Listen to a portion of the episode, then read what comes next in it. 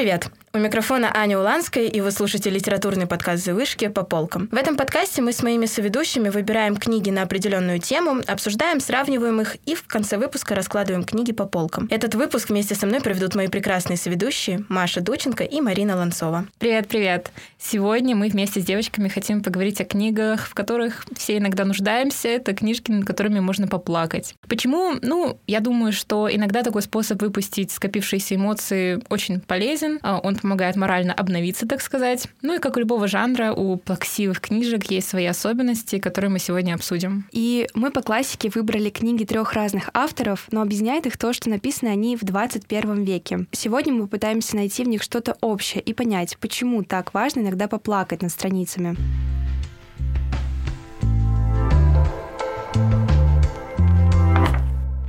Блиц. Вы любите читать э, в печатном или в электронном варианте книги? Вот для подкаста конкретно в последние разы. Эту книжку я прочитала в печатном варианте, потому что она у меня была. А я в основном тоже. я читаю в электронном, особенно mm-hmm. в последнее время, потому что у меня время на это есть только в транспорте, и там просто удобнее держать телефон, чем странички. Но у печатных книг свой шарм, безусловно. Да. Я скорее стараюсь покупать печатные, если это просто для себя, а если по необходимости, то электронную. Ну, mm-hmm. потому что просто быстрее скачать, чем пойти купить. Вот я просто заметила, что я это читала в электронном, хотя у меня была возможность купить э, книгу, но она стоила, во-первых, надо сказать, она супер редкая в России, и она стоила полторы тысячи в читай городе. Я такая, так, я зажалась. Ну, короче, э, мне прям сложнее было, чем печатную. Я прям поняла, что я бы, наверное, вот сейчас я бы не зажалась и потратила полторы тысячи, но купила бы печатку. Сложнее, потому что дольше читала или как? Знаешь что, э, печатную мне всегда хочется, знаешь, вот я ложусь, например, в свою удобную кроватку уютную вечером, и мне прям хочется ее ее взять в руки и вот начать читать. А электронно, пока я открою этот ноутбук, пока я зайду в эту программу, я еще на YouTube отвлекусь, начну смотреть YouTube, короче, вот, вот это вот. вот это Видишь все уведомления, которые приходят. Ой, это, вот это страшно, это правда отвлекает. Я чем люблю печатные книжки, я очень люблю оставлять заметки, какие-то комментарии по ходу чтения, и в электронном виде я забуду об, их существовании mm-hmm. через, ну вот сразу, как только я выйду из приложения, а в бумажной я их вижу, у меня, ну типа сейчас на столе лежит книжка, которая вся испещрена испещрена цветными этими закладочками. И я точно знаю, что там вот я любую открою, и это будет клевая какая-то цитата. Мне еще нравится следить за прогрессом, сколько я прочитала, и напечатано ты прям видишь, ну, это много. Ну, нормально, а, да. А когда ты видишь, ну, 20 страниц, ну, это как-то непонятно, сколько это вообще. Да, короче, печатный топ. Да, ставим лайк печатным хейт. книжкам. Нет, ну электронные вот, ну, по необходимости.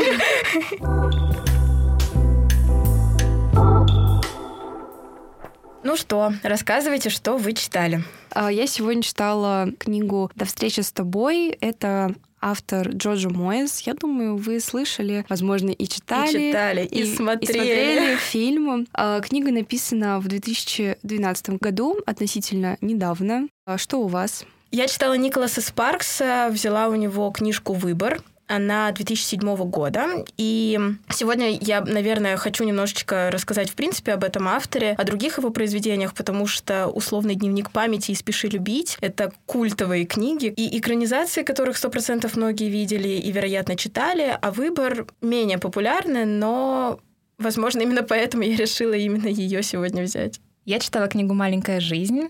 А, ее написала Ханя Инагихара. Это американская писательница. И эта книга очень вообще была и остается популярной в США, то есть она была номинирована на кучу премий, хотя в России она прям неизвестная, то есть я не видела нормального перевода на русский, а, я не видела, чтобы именно продавалась печатная книга с переводом на русский, хотя там на каких-то форумах, знаете, в интернете он есть, но вопрос его качества, а, вот. Мне кажется, что феномен таких книг в том, что, ну, я предполагаю, я не знаю, что это за книга, я, правда, про нее никогда не слышала. Мне кажется, что книги, которые не распространяются в нашей нашей стране имеют вот это вот дальность культуры.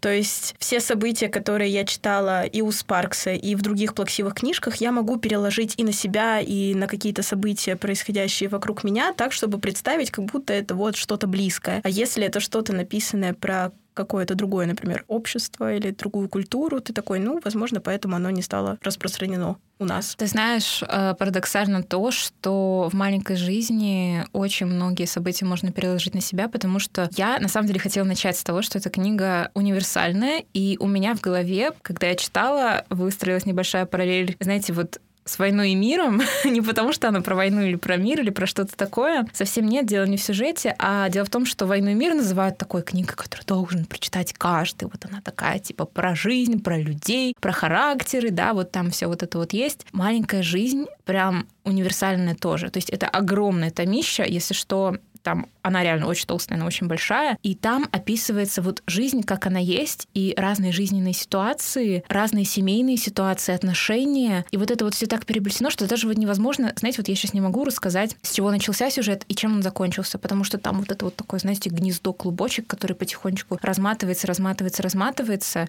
и ты узнаешь этих людей все лучше и лучше. Ты, конечно, хорошо сравнила с «Войной и миром», мне кажется, это навеяно школой, что нужно всем прочитать обязательно. Я не читала.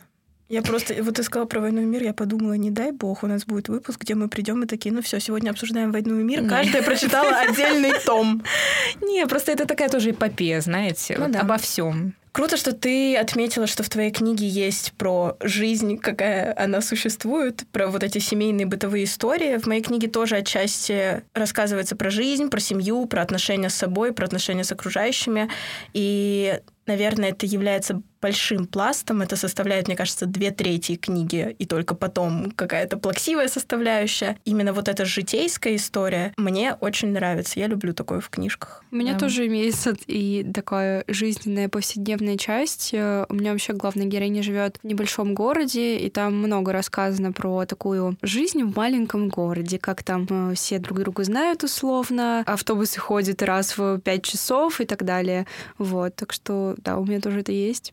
Это, кстати, э, такой, мне кажется, общий поинт для многих э, авторов, которые пишут условно-любовные романы или какие-то плаксивые книжки, то, что герой из маленького города или из какого-то поселения, где все друг друга знают, потому что у меня героиня, ну и главный герой, соответственно, тоже, они живут в маленьком городочке, они являются соседями друг друга.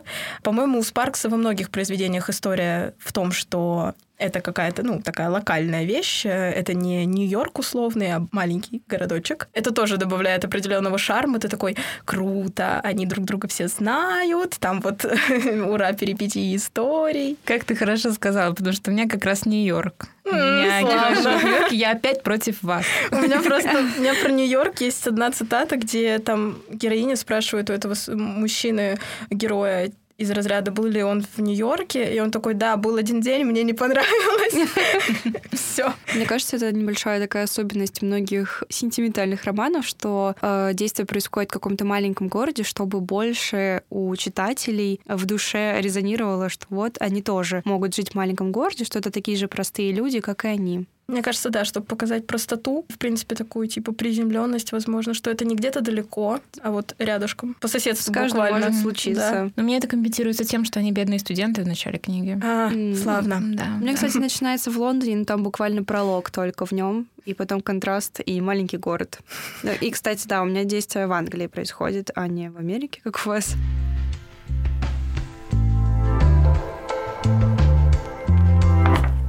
Давайте два слова скажем про сюжет, вообще про что наши книги, чтобы дальше от этого двигаться вообще. Ну, я могу начать прям коротко. Вообще, вот все начинается с пролога, где показывается такой молодой, успешный парень, у него есть там девушка, они живут э, в центре Лондона, э, он спешит на работу, там что-то в 6 утра проснулся. Там есть такая интересная деталь в начале, что идет дождь, и ему девушка говорит, ты что, поедешь на мотоцикле? «Ну, нельзя, опасно.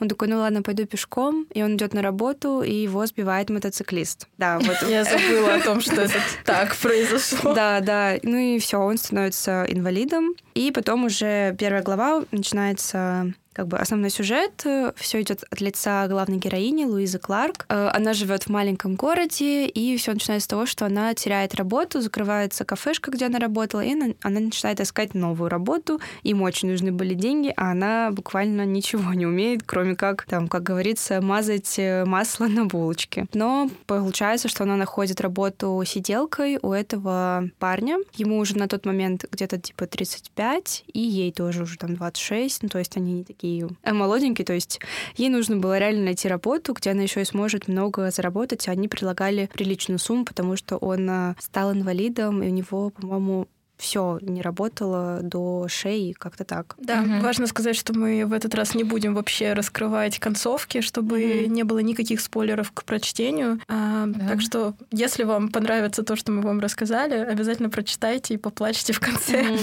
на том, что мы не рассказали. Хорошо, Ань, давай теперь ты. У меня сюжет, значит, про девушку, которая переехала в маленький городочек, зовут ее Габи.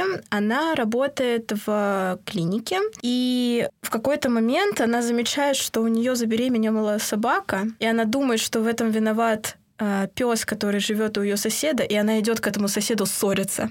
Она идет предъявлять ему претензии и такая: "Это твоя собака брюхатила мою славную питомицу". И в итоге получается так, что она с этим соседом начинает общаться, э, начинает взаимодействовать, он зовет ее в гости, они, естественно, влюбляются, все дела. По сути, это не будет, наверное, спойлером. Скажу, что у этой девушки есть молодой человек, который живет, работает в другом городе, они очень редко видятся. Естественно, она влюбляется в этого своего соседа. Книжка называется «Выбор». Ого, ничего себе! Она, естественно, делает в какой-то момент выбор между этими двумя людьми. Почему это не является спойлером? Потому что это всего лишь две трети книги, книги. Две трети книги — это действительно абсолютно житейская история. Это соседские встречи, это сложности на работе, это, там, не знаю, прогулки, свидания, забота о собаках, взаимодействие с детьми, э, домогательство от начальника и прочее, прочее, прочее. Почему у меня вайбы 50 э, оттенков серого и после вот этого стандарта? Не, ну там ну, такая извините, там 16-летние подростки, моей девушке 26. Окей, окей, окей. Кстати, у меня, у главной героини тоже есть парень. Вот. Так что там тоже есть такая сюжетная линия с выбором, можно сказать. Угу. Все, надоели мне ваши эти романтические штуки. Я буду рассказывать про свои книги. Вот когда я читала «Маленькую жизнь», это было, был какой-то глоток свежего воздуха. Знаете почему? Потому что я как будто бы... У меня был в голове стереотип, что современная литература, современные романы — это вот, значит, какая-то любовь, какие-то вот эти все штуки, надо кого-то выбрать, надо с кем-то расстаться, сойтись и так далее. «Маленькая жизнь», в чем ее вообще суть? Это история четырех друзей. А, это четыре парня, которые живут в Нью-Йорке, и они классно дружат еще с колледжа, типа, дружат очень-очень-очень много лет, они знают друг друга прям очень хорошо, у них крепкая дружба, и э, рассказывается об их жизни э, на протяжении десятилетий. То есть э, там есть флешбеки к самому-самому детству, есть э, основной такой э, пласт, где им, допустим, 30 лет, где им э, там уже за 40, то есть там идет э, практически до, до старости сторилайн, и ты видишь этих людей в их развитии, как они меняются, что с ними происходит, но основным лейтмотивом всегда остается их дружба, которая вот их всегда соединяет в, в одну точку. То есть, то есть это такой контраст контрапункт, который он всегда есть. И я читала статью, и там сравнивает маленькую жизнь с сексом в большом городе, только супер-супер депрессивный секс в большом городе и секс в большом городе про, собственно, парней, потому что у них тоже там появляются какие-то отношения, у них там они сходятся, расстаются, что-то у них там происходит в личной жизни, но это на втором плане, знаете, вот главное это их дружба, что mm-hmm. происходит с ними. Немножко мне напомнил маленьких женщин, только в другое время. Только про мужчин. Да, и про мужчин. Вообще, хочу сказать про свои впечатления от книжки сразу. Просто важно отметить, что Николас Спаркс был супер на волне и популярности в мои 15-16 лет. Я тогда mm-hmm. посмотрела «Дневник памяти», влюбилась в Райана Гослинга, решила, что я должна прочитать все, что я вижу у Спаркса. И тогда я прочитала и «Спеши любить», и «Дневник памяти», и даже «Дорогой Джон». И мне реально, мне было плаксиво на каждой книжке. А эту книжку я прочитала сейчас. И я хочу вам прочитать цитату. Значит, это самое начало. Это буквально пролог. Это первое предложение. История жизни так же уникальна, как и люди, которые их рассказывают. И лучшие из них те, что имеют непредсказуемый финал. Я предсказала финал, поэтому книжка для меня не стала каким-то откровением, и я реально ловилась на мысли, что мне неинтересно читать, что я вместо того, чтобы читать и поглощать страницу за страницей и ожидать, что же будет дальше, сижу и предугадываю, что может произойти. Для меня это прям показатель того, что что-то идет не так. И я не знаю, либо это опыт, который уже от прочитанных mm-hmm. произведений этого автора, либо это возраст, просто не попало в мое настроение, не попало во время прочтения. Но факт остается фактом. Книжка оказалась предсказуемой. Из-за этого немножечко у меня смазалось от нее впечатление. Хотя она все еще, наверное, если читать ее в 15 лет, довольно-таки хороша. Вот твой комментарий как раз-таки э, напомнил мне о очень важной особенности маленькой жизни. Мне она как раз понравилась тем, что, знаете, вот когда автор рассказывает историю, и есть определенный язык, знаете, река, вот он течет, и ты в нем течешь, и ты не замечаешь, как он переходит от одного события к другому и от одного настроения к другому. Mm-hmm. И в этом вся особенность маленькой жизни, почему она многих потрясает, потому что вот идет повествование, и автор рассказывает про какие-то абсолютно будничные вещи, про то, как они готовят еду, или про то, как они там, не знаю, сидят в кафешке, едят пиццу, что-то абсолютно прикольное, нормальное, не особо эмоции вызывает, и вдруг внезапно этим плавучим языком она перетекает в какой-то флешбэк о детстве какого-то героя, который просто выбивает из тебя слезы, и ты в шоке от того, что этот человек пережил, и это все происходит очень плавно и незаметно. Знаете, вот вот как будто бы ты едешь по дороге на машине и не замечаешь, когда ты падаешь в какую-то пропасть, mm-hmm. падаешь в какую-то ямку. То есть ты просто не видишь ее перед собой, ты просто в нее влетаешь. И ты переживаешь эти эмоции очень-очень остро. И потом ты также плавно вытекаешь в какую-то опять, не знаю, будничную историю. Блин, очень круто звучит, что mm-hmm. все так складненько. У меня чувства после прочтения немножко схожи с Аней, потому что я читала эту книгу, когда мне было там 14 лет, и тогда я была просто в восторге. Мне кажется, это была одна из моих любимых книг. Ну, там, топ-5 входила точно. Но сейчас я абсолютно ничего не испытала. И не думаю, потому, ну, не по той причине, что я уже знала конец. Нет, а просто меня как-то уже не зацепило ничего. И я думаю, что, может быть, так э, складывается, как ты уже сказала, что там у меня появился какой-то опыт в прочтении книг, там в просмотре фильмов, плюс какой-то свой жизненный опыт, что раньше я читала что-то про романтику и такая, вау, господи, хочу так же. Сейчас, когда у меня уже что-то было, я так не думаю, потому что, ну, реально что-то было, либо я это уже где-то читала. Здесь было все как-то вот так стабильно. Mm-hmm. И еще такая вот по поводу написания э, про язык в книге э, в «До встречи с тобой» как-то как будто много типа красивой воды, чтобы было красиво. Ну, то есть какие-то описания, там, не знаю, улицы, какие-то эпитеты, ну, просто чтобы было, чтобы получилась красивая цитата. Но по факту она, не знаю, не описывает э, как-то пейзаж или что-то такое. Ну, он обычный получается, если отбросить все эти красивые эпитеты. Вот это беда эры эры Инстаграма и Пинтереста, потому что многие современные авторы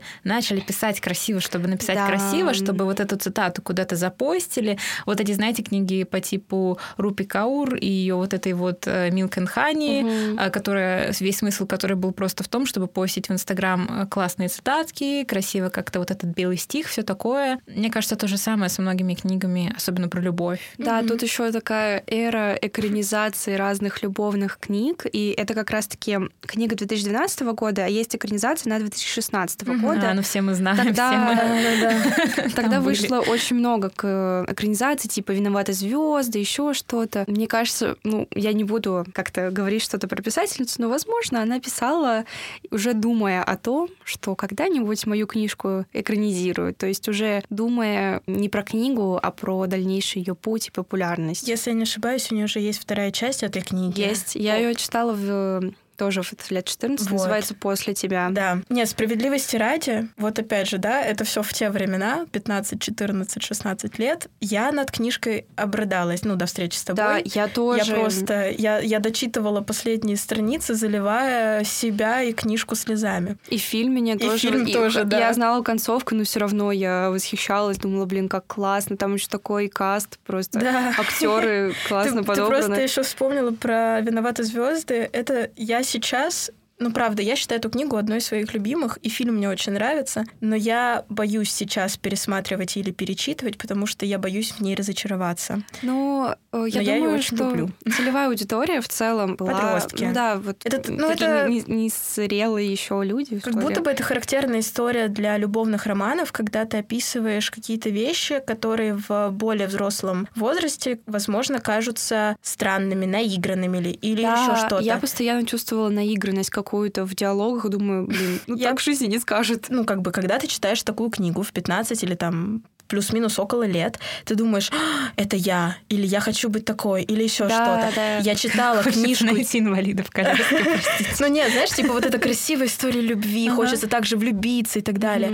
Сейчас я читала свою книжку и думала, девочка, сходи к психологу, у тебя проблемы. Реально, реально. Да, а мне было очень грустно смотреть на свою героиню, потому что она живет в маленьком городе, она, ну, действительно, у нее нет образования, она не смогла, пост... не помню уже точно, но, в общем, она не поступила и просто работала в кафешке там больше пяти лет у нее есть парень, которому уже на нее все равно. У них отношения тоже долгие, и они слились в какой-то момент какие-то односторонние отношения, что парню стало все равно на девушку, и он думал о своей карьере, он занимался триатлоном, думал о соревнованиях, то есть все их диалоги буквально построены только на этом, либо сводятся к... Ха-ха, угадайте, в какой книжке точно такой же парень главной героини. Даже не знаю. Он, правда, занимается гольфом, но...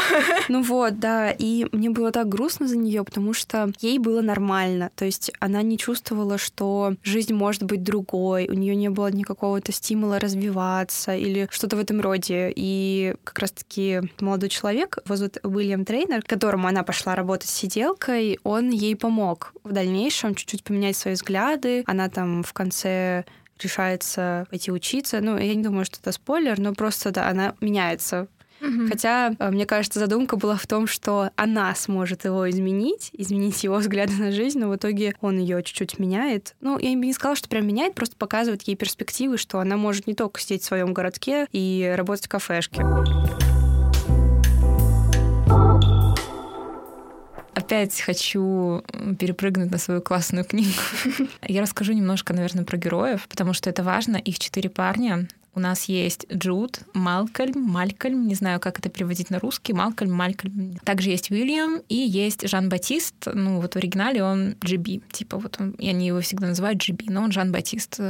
И в чем суть? Каждый из них абсолютно, абсолютно, абсолютно разный, и у них прям очень разные жизни. А Жан-Батист — художник, он прям преследует мечту, он пишет картины, он живет вот э, традиционно в какой-то студии там с другими художниками, он постоянно вот э, хочет, хочет, хочет творить, творить, творить, он живет этим, и вот он добивается какого-то признания в арт-среде. Есть Малкольм, который живет с родителями, у него супер богатые родители в Нью-Йорке. Он э, где-то работает, но не то чтобы прям это его какая-то страсть, он просто работает, чтобы родители могли им хвалиться, и он не чувствует, что ему действительно нужно как-то вкалывать и очень-очень сильно чего-то добиваться и преследовать какую-то страсть, потому что он знает, что он наследует деньги. That's okay, он э, абсолютно спокойный и расслабленный в этом плане. Есть Уильям, который э, хочет быть актером, и вот он работает официантом, но он мечтает постоянно что-то роль, роль, роль, нужно срочно какую-то роль получить, надо что-то найти и не сдаваться. И есть Джуд. Джуд — это вообще самый загадочный персонаж, и он такой, ну, типа, знаете, вот как в «Сексе в большом городе». Они все, в принципе, главные герои, mm-hmm. точнее, героини,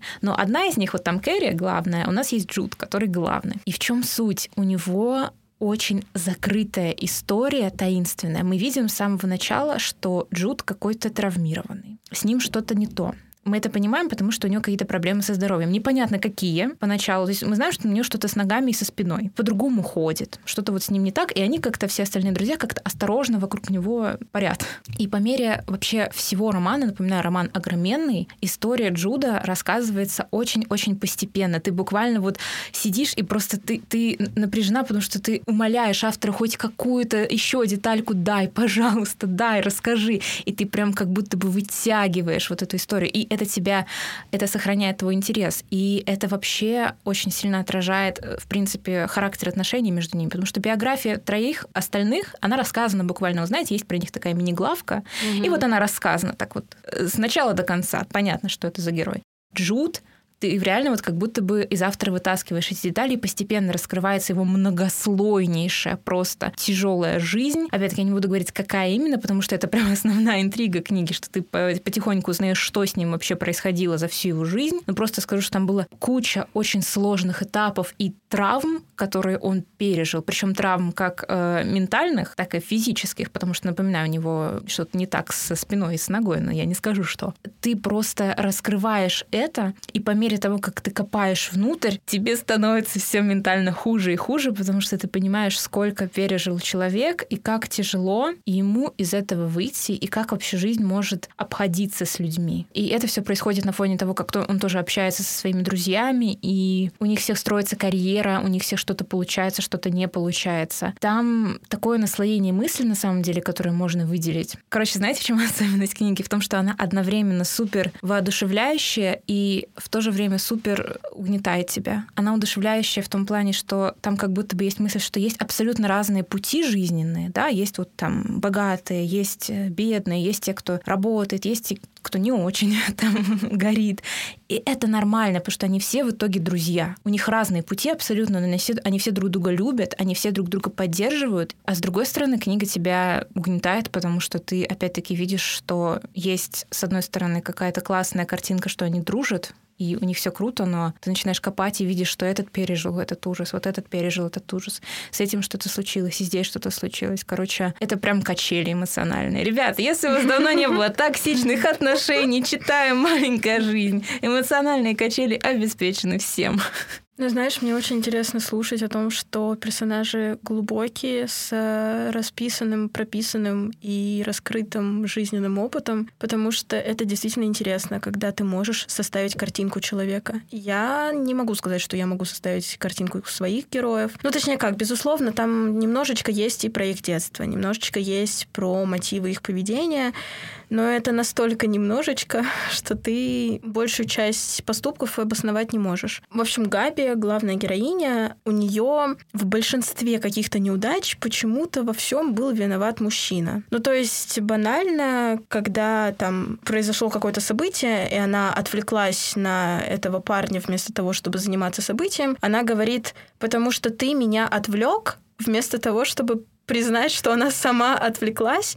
И вот это вот истеричная ее натура, вот это истеричное, абсолютно ничем не подтвержденное поведение сначала вызывало какую-то улыбку, потом стало немножечко раздражать, потому что ты думаешь, я читаю про взрослого персонажа, э, у которого есть дом, машина, работа, собака, отношения, а при этом у нее нет какого-то как будто бы чувства ответственности за свое поведение, за свои поступки. Возможно, опять же, вот это та история того, что в подростковом возрасте ты не поймешь, что это что-то не, не так. И самое главное, что когда ты читаешь такие вещи, хочется еще и видеть, возможно, рост персонажа, хочется видеть, как он меняется вместе с тем, как ты идешь по этому произведению, или хотя бы понимать мотивы его действий. Например, то, что есть в ну, условно «Спеши любить» в, у Спаркса. Там есть развитие персонажей, там есть мотивация и изменение поведения персонажа в угоду событий. Это вызывает какие-то эмоции. А плоская картинка эмоции не вызывает. И вот сейчас я слушаю описание, ничем не подкрепленное описание твоих персонажей, и мне интересно. Mm-hmm. И это круто. Мне еще очень нравится, как построен нарратив, что ты не сразу все узнаешь от Джута, а что ты постепенно это получаешь от автора. Вообще, да, обоснованность поступков это супер-супер важно. Это как раз, мне кажется, отличает вот такую серьезную литературу, знаете, вот от подростковой, mm-hmm. не, не в обиду подросткам. Подростки это классные люди, просто ну, мы период. понимаем, да, о чем мы говорим. О такой литературе, которая, ну, она плохая, потому что она плохая, ну, хорошая, потому что он хороший и так далее. В маленькой жизни как раз-таки мне даже трудно, знаете, вам какие-то конкретные эпизоды и чувства приводить, потому что каждый поступок героя, ты не просто видишь этот поступок, а ты видишь миллиард, просто вот миллиард слоев разных мотивов, разных мыслей, разных факторов, просто вот жизни, которые вплетаются вообще в эту воронку, и ты понимаешь, что не все так просто в жизни, что э, чем старше ты становишься, тем сложнее жизнь становится. Кстати, вот еще одна параллель с Толстым, что очень максимально подробное описание того, что чувствует персонаж. То есть персонаж что-то делает, и три страницы про то, почему он это делает, и что он думает, когда он это делает. И вот, наверное, из этого и родилось вообще название книги «Маленькая жизнь», потому что тут именно ощущение реальности очень сильно присутствует. Потому что ты понимаешь, да, у нас в жизни тоже не все просто. У нас миллион факторов мож- могут э, вплестись в наши действия, в наши планы, в то, как мы дружим с нашими подружками в 15 лет и думаем, мы всегда будем вместе, мы никогда не будем ссориться, а потом вплетается жизнь, вплетается работа, вплетается триллиард разных факторов, которые ты не можешь предсказать, и вот, вот это вот все, э, ну, это, это жизнь, это не книга, это жизнь. Это тоже такая черта многих любовных романов, что они идут по большей степени последовательно от какого-то определенного начала до какого-то определенного конца. И вот в моей книжке есть э, клевый ход, который я искренне люблю, когда вначале дается какой-то эпизод из настоящего, который ты не понимаешь. Ты просто прочитал и думаешь, ну окей. Потом вся книга идет про прошлое, которое постепенно приходит к этому настоящему, и ты наконец-то к концу книги понимаешь, о чем было ее начало. Вот такой ход я очень люблю, я очень рада, что он используется. Это приятно, потому что я в конце вернулась к началу и такая, а, так вот про что это было. И вот это мне нравится, это хороший ход, даже если все остальное повествование идет относительно последовательно. Да, кстати, вот по опыту чтения некоторых плохих книг очень трудно на самом деле в книге, ну, где угодно, сделать качественные флешбеки, чтобы э, у читателя не было месива в голове, чтобы у него реально выстраивалась картинка вот по кирпичику. Это очень классный навык, здорово, когда он есть. Э, я хотела чуть-чуть сказать про экранизацию э, «До встречи с тобой» и саму книгу. Вообще, э, мне кажется, что и с книгой, что и с фильмом, как будто бы из-за всей этой популярности очень завышенные ожидания, и они в итоге не оправдываются, ну, у меня, по крайней мере, и ждешь чего-то прям вау. В итоге такого прям вау нет. А, и там, и там очень сильно читался конец. То есть э, я начинала читать. Во-первых, сразу было понятно, что Луиза Кларк, главная героиня, идет работать э, сиделкой, и что, ну, наверное, там будет какая-то симпатия у них. Это было понятно вот сразу, как только она пошла работать. И концовка тоже у меня как будто бы почти сразу выстроилась. Э, вот, не было какого-то удивления. Я хотела сказать, что несмотря на то, что ну, это нормально, когда в фильме сокращается сюжет э, и берутся самые яркие события, фильм вообще максимально хорошо передает суть. Там есть э, все самое важное, как мне кажется. И вот в книге есть парочку моментов, которые можно было бы, наверное, вставить в фильм, но потом я подумала, что в книге как будто бы они не до конца раскрыты, что ли. Например, э, есть э, такой моменте, когда Луиза попадает... Э, ну, точнее, она просто вспоминает историю, такой флешбэк, когда у нее случилось очень травмирующее событие в детстве, ну, в подростковом возрасте, и она рассказывает об этом Уиллу, этому парню, у которого она работает, и как будто бы это должно было как-то раскрыть ее с другой стороны, но это просто было типа, ну, новый факт из ее жизни. Ну, то есть э, это травмирующее событие, такое событие, которое, ну, в 80% случаев как-то потом влияет на психику человека. У нее как будто бы вообще, ну, просто было. Непонятно, зачем тогда рассказывать вдруг внезапный флешбэк из ее жизни. В фильме некоторые моменты тоже убрали. Например, что она переезжает жить к своему парню в какой-то момент, или что вообще у Уилла есть сестра. Вот они убрали какие-то эти события, все равно суть осталась та же, как будто бы вообще ничего не поменялось. Вот это, кстати, опять-таки показатель. И вот что флешбеки должны быть к месту. То да. есть, если это флешбэк ну, ради флешбэка... Он читался нормально, но ты не понимаешь тогда, зачем нужно вспоминать именно это событие из ее жизни. То есть, э, если бы, не знаю, у нее были бы намеки на какие-то, не знаю, психические проблемы или что-то такое, никаких таких намеков не было. Вообще? Ну, а как же синдром спасательницы?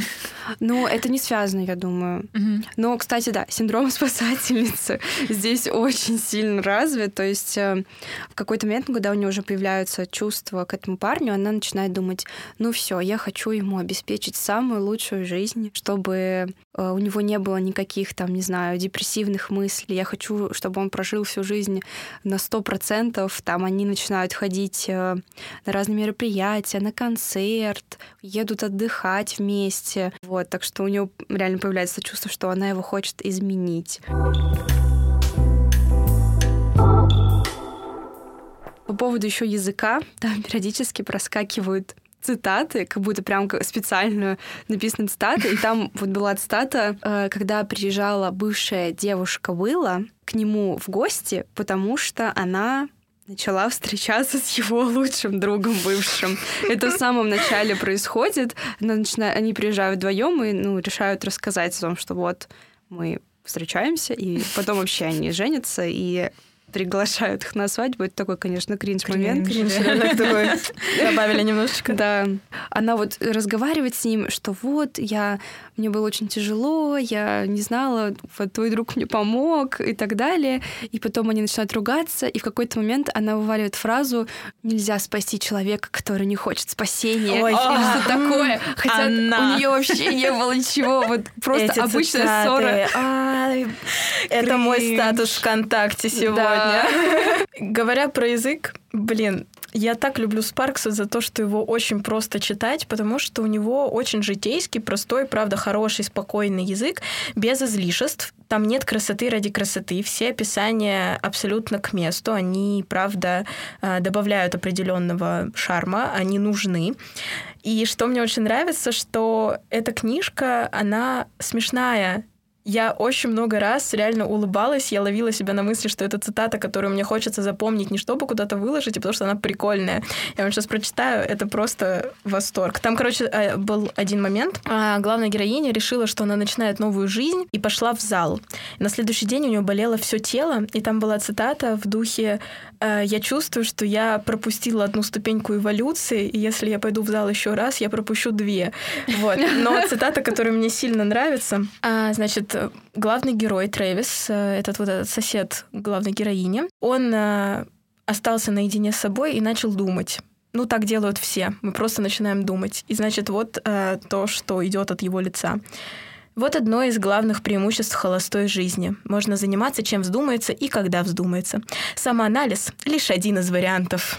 И я просто читаю цитату и такая, да, как я тебя понимаю, мальчик мой, я тоже, когда остаюсь одна, я начинаю рефлексировать всю свою жизнь. Мне кажется, у меня самоанализ постоянно. Да, безусловно. Холостая жизнь, когда Это вздумается. лишь один из вариантов. Лишь один из вариантов. Да, расскажу про язык. Вообще нужно упомянуть, что «Маленькая жизнь» написана про героев. Абсолютно все герои этой книги капец какие умные и образованные.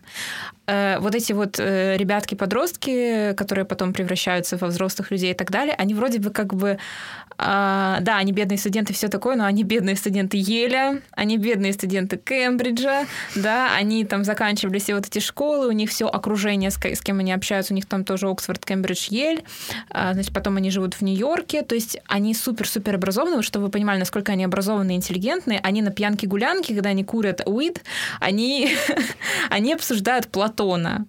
Под, э, Блин, ну слушай, накуренное. мне кажется, у нас на тусовках тоже да. такое произойдет. Мы, мы, мы, мы тоже умненькие, мы тоже умненькие. Мы бедные студенты только другого, конечно. Ну да. Да, и другого континента. Ну да, суть в том, что э, герои максимально интеллигентные, и ты прям этим наслаждаешься. Господи просто вот ты читаешь э, то, насколько, э, как они разговаривают. Вообще, кстати, хочу заметить, что мужчины, написанные женщиной, это то, что... Э, это идеал мужчины. Это идеал вообще. Да не мужчины, просто вот человека на самом деле. Просто потому, что ты читаешь, как они общаются, ты читаешь, как они думают, их мысли, как они вообще, насколько они умные, насколько они интеллигентные, насколько они понимают вообще...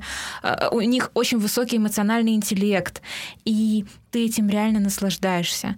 То есть, э, знаете, вот э, я когда э, прочитала описание книги перед тем, как начать ее читать, думаю, книга о четырех друзьях, парнях. Я такая, а, сейчас будет пиво, бабы, футбол, вот это все. Ну, понимаете, видимо, уже обожглась. Обожглась, да. А тут вообще просто Платон на пьянке. ты думаешь, ты мой родной, как, как хорошо.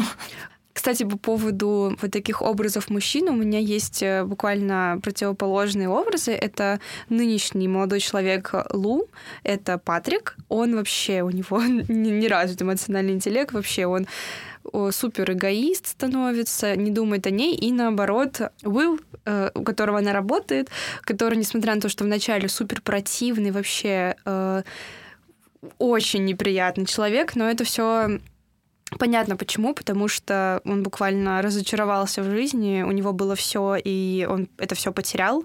Вот. Но, несмотря на это, когда они начинают сближаться с Луизой, они ну, он раскрывается очень. Ну, он, он видит какие-то детали в ней, спрашивает про ее жизнь, ему интересно. А Патрик зовет ее в отпуск на его соревнования. Угу. То есть поехали в Норвегию, у меня там соревнования. Зато от таких парней легче отказываться. Вот, ну, это, понимаешь, это сделано не для того, чтобы раскрыть что-то, а для того, чтобы она ушла от плохого да. и да. пришла к хорошему. Но вот она бы не отказалась, если бы не встретилась, мне ну, кажется, с Там полосатые колготки перевесили однозначно. Да. Однозначно. Да-да-да.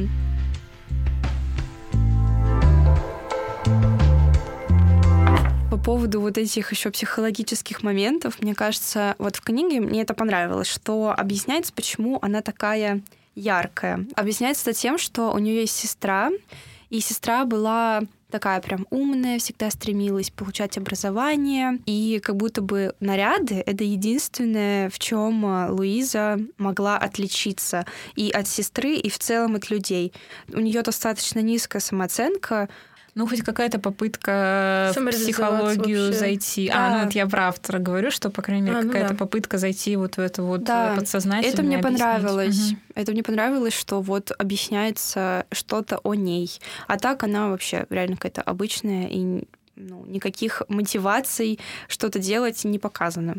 Вообще, э, заходя в тему психологии, вот мне нужно было сделать это в начале, э, но я об этом забыла. Триггер ворнинг. Ребят, если вы захотите читать книгу «Маленькая жизнь», то сразу триггеры э, там довольно серьезные, потому что там есть сцены селф-харма, то есть причинение боли себе героям. И там действительно есть очень жестокие и такие натуралистичные сцены э, этого селф-харма, которые не все смогут э, адекватно воспринять, поэтому будьте осторожны. В общем, заходя в психологию э, про синдром спасательницы, вот ты сказала, и я тоже поняла, что друзья Джуда очень сильно о нем заботятся. И вот знаете, это проявляется в каких-то мелочах по типу, они специально на улице, когда вчетвером идут, например, они специально снижают темп темп ходьбы, скорость, чтобы Джуд успевал. Они, в принципе, за ним следят, например, когда у него случаются самые жуткие эпизоды того же селфхарма или ужасные проблемы со здоровьем, они там могут ему там в 6 утра каждый день звонить, чтобы проверить, э, все ли нормально, или ну, как, каким-то образом э, за ним следить. То есть это тоже можно, наверное, назвать каким-то синдромом спасателя, но это так не считывается, потому что там именно видна искренняя просто человеческая любовь между людьми, которая действительно хотят помочь просто потому, что они хотят помочь, а не потому, что они хотят за это что-то самоутвердиться. Синдром да. спасателя — это скорее, когда ты ну, реально всем подряд хочешь помочь и вытащить из болота какого-нибудь, а здесь близкий человек все-таки. Да, э, основная штука про синдром спасателя, что ты это делаешь для того, чтобы себя почувствовать классно. Да, что ты важен, важен да, кому-то. У этих героев такого нет, поэтому, да, думаю, что там все нормально. И вот знаете, что очень интересно, что вообще в связи с Джудом э, в книге исследуется тема травмы и э, того, как травма тянется на протяжении всей жизни, как она влияет на человека. И у Джуда практически, ну вот, знаете, действительно ощущение небольшой такой фантастичности, что на протяжении всей жизни ему встречаются такие некие ангелы-хранители. То есть э, на протяжении всей его жизни ему встречаются добрые люди, которые о нем заботятся. Помимо друзей, сейчас вот помимо друзей, которые у него всегда, еще есть отдельные люди, социальные работники, преподаватели в университете и прочие вот такие, знаете, наставники, то есть какие-то вот на уровень выше люди, не друзья, а вот на уровень выше, которые реально о нем заботятся и которые реально его понимают и хотят его как-то максимально э, сделать так, чтобы ему было комфортно и хорошо и помочь. И очень хорошо передается как человек, который однажды закрылся просто под миллионом слоев вот этого барьера, как ему тяжело осознать, что он может довериться человеку, как ему тяжело принимать эту помощь, потому что реально у него столько этих хороших людей, столько вот этих ангелов-хранителей, которые и это тебе, и это, и это мы сделаем для тебя. И ему действительно тяжело просто принимать. Там даже есть одна фраза, которую ему говорит его э, преподаватель Гарольд. Иногда нужно просто сказать спасибо и двигаться дальше. Научись принимать и это все объясняется. Ну, это прям настолько тяжело читать, потому что ты видишь, и ты, ты прям как будто бы тоже любишь этого Джуда, и говоришь ему, ну, пожалуйста, увидь, что у тебя есть шанс вот открыться немножко, но ему очень тяжело это сделать. Я хотела с вами обсудить, э, собственно, слезливые моменты всех вот наших произведений, на чем они обычно строятся, как они работают. Вообще могу сказать, что я за долгий период чтения плаксивых книжек поняла, что есть классические каноны. Я вообще люблю плакать над книжками, правда, особенно когда в жизни нет повода прорыдаться, а куда-то эмоции выпустить надо. И есть супер ходы, которые я обожаю. Это всякие те люди не то время, когда ты читаешь и от несправедливости жизни в слезы. Есть классические ходы с э, смертью главного героя, когда ты просто думаешь, нет, пожалуйста, нет. И для меня самым неожиданным открытием в плаксивых книжках стал феномен катарсиса, когда у тебя идет нравственное очищение после какого-то переизбытка эмоций, чувств, просто от ожидания происходящего. И вот выбор Спаркса должен был работать примерно так же. наверное, все должно вести к тому, что ты нагнетаешься, нагнетаешься, нагнетаешься, и в конце тебя прорывает это сознание всего произошедшего. Со мной, к сожалению, такого не случилось, но у меня есть младшая сестра, она как раз-таки находится в подростковом возрасте, и ей вот этот момент э, плаксивости, именно составляющая часть, очень понравилась. Она проплакалась, она такая, блин, мне так было прекрасно от того, что я прорыдалась. И она сказала, что ей эта книга понравилась больше, чем другие произведения Спаркса. Вот, это просто к тому, что, вероятно, э, плаксивая часть книжек должна попасть в возраст, когда ты ее читаешь. Вот, это я к чему? Э, на чем строится плаксивая часть у вас, если это не будет э, каким-то большим спойлером, ну или хотя бы просто предположение, а, как это могло сыграть. Я думаю, что тут вот у меня в двух словах не скажешь, потому что, э, наверное, один из основных приемов это конструкция хороший человек и несправедливый мир. Потому что я действительно сейчас заметила, что а нет ни одного отрицательного персонажа у меня в книге, потому что вся книга строится на том, что есть э, герои, которые каждый, опять-таки, супер разный, но каждый из них, в принципе, славный малый. Да, он, он, они совершают какие-то ошибки, в какой-то момент они могут ссориться, что-то может происходить, но, в принципе, они все классные. И вот особенно классный вот этот вот Джуд, э, бедный, несчастный. И э, там есть и другие персонажи, тоже очень сильно пострадавшие от жизни. И просто весь, вся трагедия строится на том, что есть вот этот хороший человек, который заслуживает того, чтобы жить и быть счастливым, но и его любят, и любящие его люди э, смотрят на него, видят, как он мучается, и из-за несправедливости какой-то жизни или из-за несправедливости людей он ну, либо там он погибает, либо он страдает, с ним что-то происходит плохое, и ты просто смотришь и ну, у тебя раз, разбивается сердце, потому что ты для этого человека действительно хочешь, чтобы он наконец-то уже был счастлив. То есть, да, вот, наверное, это такая основная конструкция. Катарсиса нет, потому что, как я уже сказала, это такая волна. То есть волнообразно идет там. Что-то жизнь стала лучше, и опять что-то случилось. И жизнь стала лучше, и какой-то флешбэк ужасный. То есть тут такое непонятное. Ну, это буквально такова жизнь. Да, маленькая жизнь. Я подумала про вот эти конструкции наподобие там не то время, те люди. Э, к этой книге вообще нельзя ни одну из этих применить, потому что как будто бы для этой истории это реально те люди и то время, потому что в другое бы время они бы не были вместе. А по поводу этого плаксивого момента, ну, как я уже говорила, я его сразу прочитала, и для меня открывалось как будто бы два финала.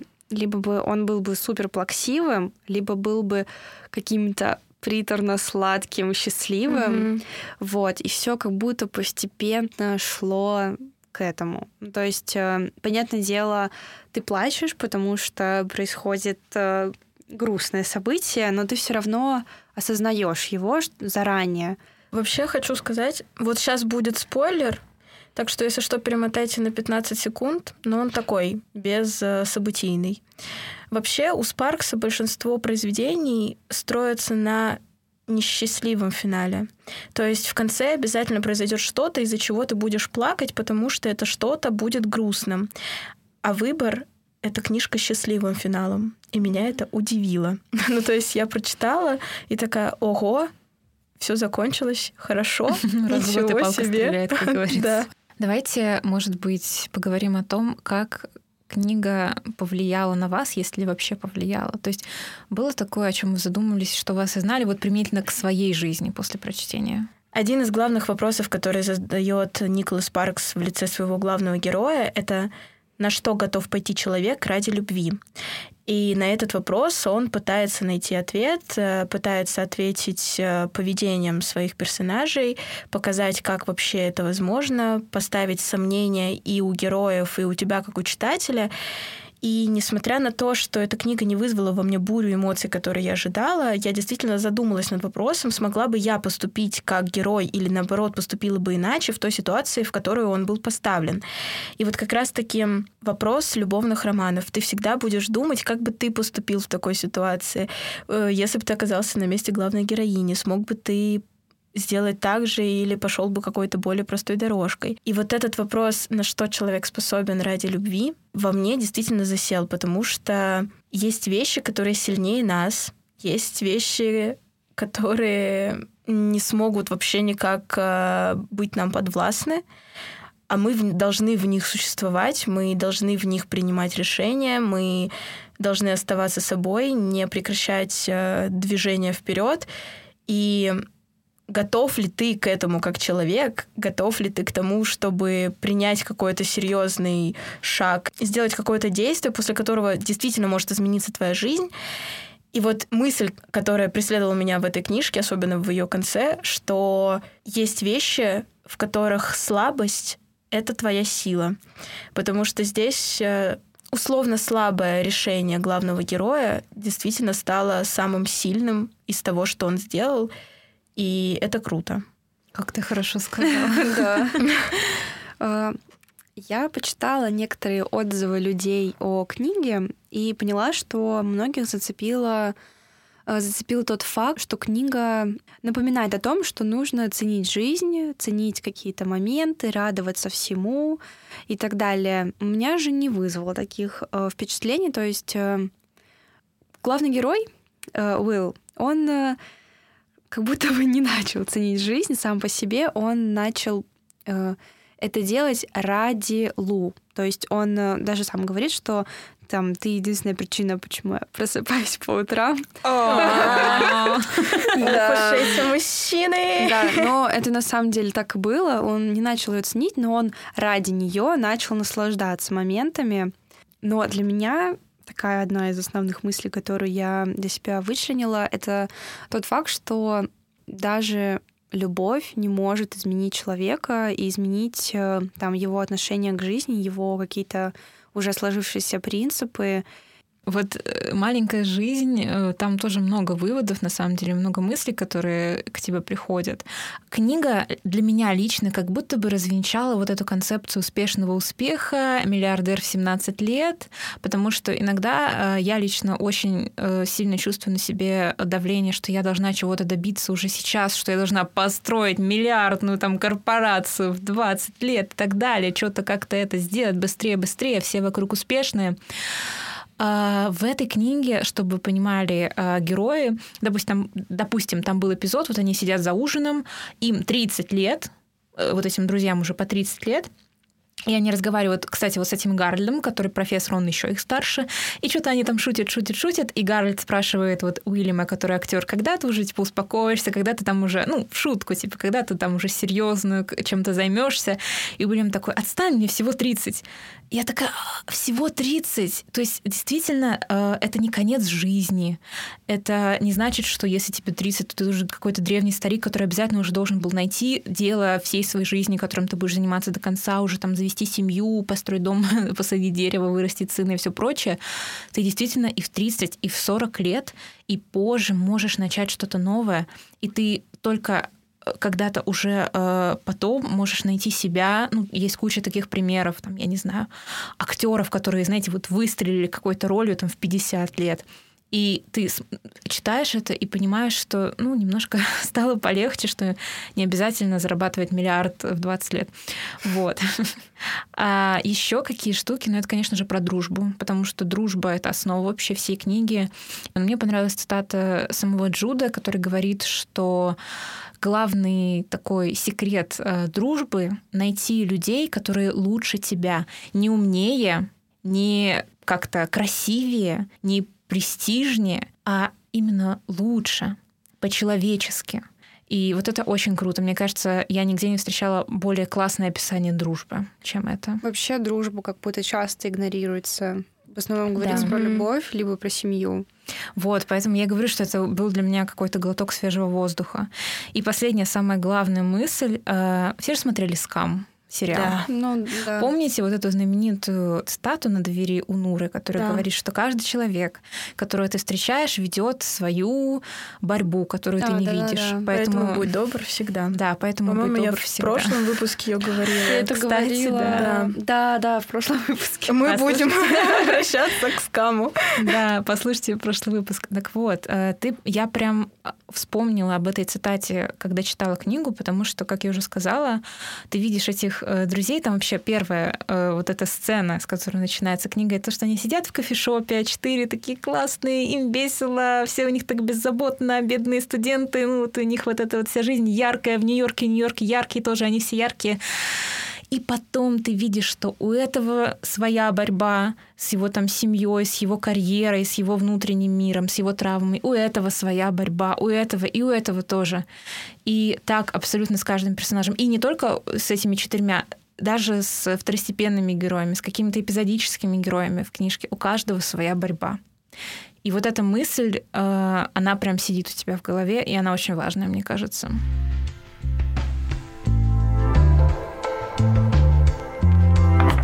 Что ж, ну тогда перейдем к основному действию нашего подкаста, от которого, собственно, идет наше название. Мы обсудили три книги, которые выбрали по принципу «чтобы поплакать». И все произведения мы сейчас поставим на три полки, которые примерно обозначили так. На первую полку мы ставим книги, которые мы прочитали, нам они очень понравились, мы всем о них рассказали, мы всем их посоветовали, мы очень хотим, чтобы эту книгу прочитало как можно больше людей. На вторую полку мы будем помещать книги, которые в целом неплохи, но, возможно, мы бы не стали их рекомендовать к чтению в первую очередь. Для таких книг у вас есть наш пересказ или, возможно, отложите их на потом. На третьей же полке будут стоять книги, которые мы бы не советовали читать, и вообще, возможно, мы чувствуем некое сожаление о потраченном на них время, но важно сказать, что все наше разделение по полкам э, сугубо субъективное. Мы опираемся и оцениваем исключительно наши эмоции и сформированное после обсуждения мнения, поэтому вы можете прислушиваться к нашему мнению, но сделать э, выбор самостоятельно, прочитав книги. Так, ну, наверное, по моим рассказам на протяжении выпуска уже очевидно, что я точно ставлю маленькую жизнь на первую полку. Я абсолютно точно рекомендую ее всем. Правда, опять-таки напомню, что перевода на русский нет или есть какой-то не очень качественный, поэтому учите английский, читайте маленькую жизнь. Э, Эта книга действительно универсальная. Эта книга охватывает столько проблем, проблем а, родителей и детей, воспитания, а, различных психологических проблем, дружбы, даже э, в меньшей степени, но отношений, любви, принятия себя, карьеры, творчества, даже немножко искусства, даже немножко там есть про иммигрантов на самом деле. Короче, проблем освещается очень-очень много, и вы точно найдете что-то интересное для себя, вы точно э, заинтересуетесь каким-то из персонажей, э, и вы точно будете им сопереживать, и, возможно, поплачете так же, как и я. Единственное важное замечание, которое я еще раз сделаю, если вас триггерят э, темы селфхарма, то, возможно, вам не стоит пока что читать эту книгу, потому что там есть очень натуралистичное описание этого процесса, и вам может стать действительно плохо, если вас, в принципе, как-то эта проблема касается. Поэтому, если она вас касается, то пожалуйста, получите помощь, обратитесь за помощью и, возможно, отложите чтение этой книги на время, когда вам станет лучше. Вот. Но если у вас нет с этим проблемы, и вы нормально на это реагируете, то однозначно первая полка. Всем советую. В общем-то, Николаса Спаркса и его выбор я пока не могу с точностью сказать, на какую полку я бы поставила. И я долго про это думала, правда, потому что в книге много клевых житейских тем. Там и про семью, и про детей, и про отношения. И в целом она достаточно простая в прочтении. Она не оставляет после себя супер негативного остатка, за исключением того, что я думала, что главной героине нужно к психологу, но потому что мне просто было некомфортно смотреть на ее поведение. А при этом в силу моего прежнего опыта чтения книг этого автора и в силу, в принципе, моей начитанности в других произведениях, я не могу сказать, что мне эта книга понравилась. Я дочитала ее и подумала, ну, я дочитала ее. Мне не хотелось сидеть и думать про нее. Поэтому я сомневаюсь между второй и третьей полкой. И, наверное, я скажу так. Я поставлю эту книгу на вторую полку, Точнее, я ее положу, свисая немножечко на третью, потому что если вы находитесь в подростковом возрасте, если вы не читали другие книги Спаркса, и вообще в отрыве от э, житейского опыта книга неплохая, но накладывая на взрослую самостоятельную жизнь, она, возможно, не вызовет тех чувств, которые я от нее ожидала. Поэтому моя книжечка будет лежать и почти свисать э, со второй полки на третью. По поводу до встречи с тобой у меня такая же ситуация, как и у тебя, Ань. Я задумываюсь насчет второй и третьей полкой, но, наверное, я бы поставила на третью просто потому, что это как будто бы... Ну, для меня эта книга прошла как очередная история о любви, но без какой-либо уникальности. Да, она как будто бы просто проходит дальше. Я бы даже рекомендовала, возможно, посмотреть фильм, потому что сэкономите время, и по факту суть остается та же. Посыл тот же. Что ж, любите, дружите и читайте хорошие книжки. Да, самое главное. Ну, хорошее такое понятие. Все книжки хорошие по-своему. Да, да. Людей. Тут Мы важно... не осуждаем никого. Да. Нет, важно, важно сказать, что абсолютно любая книга, она хороша Просто она должна попасть в период, когда вы ее читаете, она должна попасть в вас. Ну, у нас не сложилось сегодня этого матча. Ну почему? Сложилось в прошлом. Ну, как мы уже Да, да, вот. Не, кстати... Это, это именно сегодня не сложилось матч.